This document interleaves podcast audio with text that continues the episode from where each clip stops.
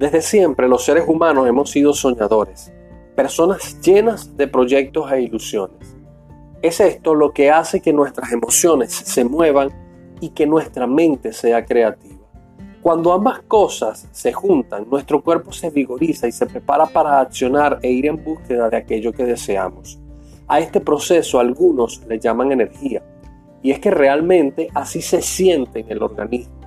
Este sentir es la fuerza que nos ayuda a convertir sueños en realidades. Cuando un sueño llega a nuestra mente no viene solo, viene acompañado de la energía necesaria para hacerlo realidad. Usted es dueño de su sueño y de su energía y puede hacer dos cosas con él.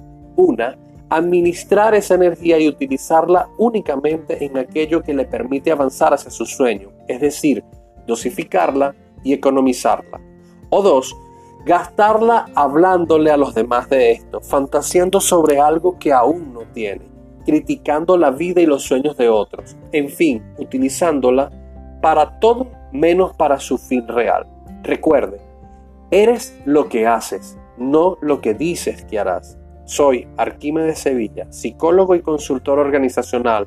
Puede comunicarse al 58-414-428-6619. Hasta una próxima entrega de Espacio Psique. Feliz día.